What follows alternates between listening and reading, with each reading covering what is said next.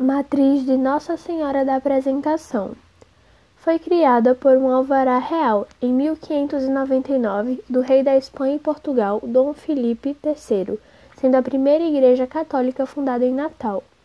A matriz está localizada na atual Praça André de Albuquerque, no bairro da Cidade Alta. Hoje, devido à construção da Catedral Metropolitana de Natal na Avenida Floriano Peixoto, Tirol, ela passou a se chamar Catedral Antiga ou ainda Catedral Velha.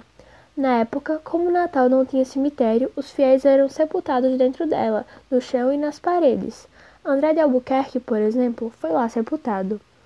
Ela era uma simples capela de taipa sem portas, onde foi celebrada a missa de fundação da cidade, e foi projetada por Gaspar São Pérez, o mesmo que projetou a Fortaleza dos Reis Magos foi construída com orifícios que permitiam a entrada de ar e de luz, o que era bom, já que na época não havia energia elétrica. Além disso, ela contém tribunas, são lugares mais em cima, que na época em que foi construída era para as pessoas que tinham mais dinheiro.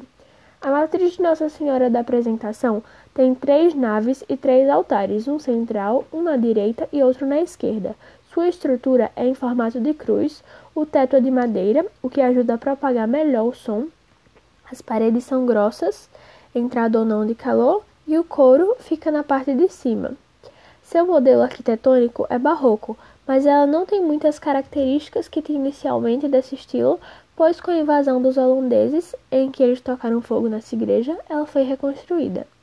Ela tem muito branco, característico do estilo neoclássico, que atualmente está presente com o barroco, eclética. Ela sofreu várias alterações ao longo da história. Em 1633, ela transformou-se em um templo calvinista, graças à invasão holandesa. Após a expulsão dos holandeses, em 1654, o padre Leonardo Tavares de Mello ficou responsável pela recuperação do prédio, que foi concluído em 1694. Em 1862, a torre foi construída. Em 1871 ganhou piso novo. Em 1874 veio um sino pequeno que às 21 horas dava o toque de recolher na cidade. Mas no ano de 1909, já concluída em seu projeto original, recebeu altares laterais e vários adornos arquitetônicos do estilo neogótico, descaracterizando sua feição colonial original.